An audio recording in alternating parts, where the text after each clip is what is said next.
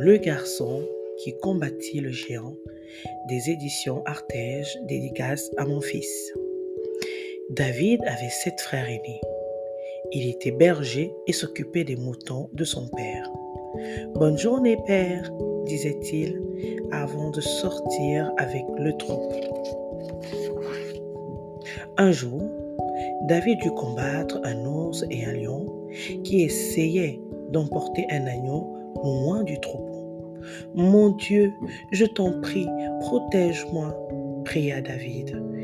Et il les chassa tous les deux.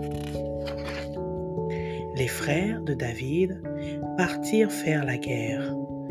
Un des ennemis des Hébreux s'appelait Goliath, un vrai géant. Je suis le plus fort, aucun de vous ne peut me battre, criait-il. David apporta de la nourriture à ses frères, ils lui racontèrent la fantaisie de Goliath. Je vais le battre. Je vais le combattre, ce géant, déclara David au roi.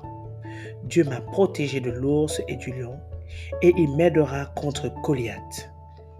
David sortit et ramassa des pierres pour sa dans un ruisseau à proximité. Quand Goliath vit David, il cria Pour qui te prends-tu? Tu ne ressembles pas à un guerrier.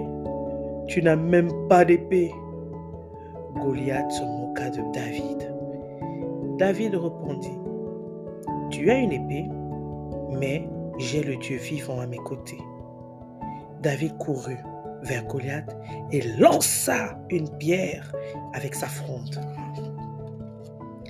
La pierre frappa Goliath en plein front et le géant tomba à terre. Merci mon Dieu, pensa David, alors que tout le monde le félicitait. Oui, David a vaincu, crièrent-ils. Sois béni.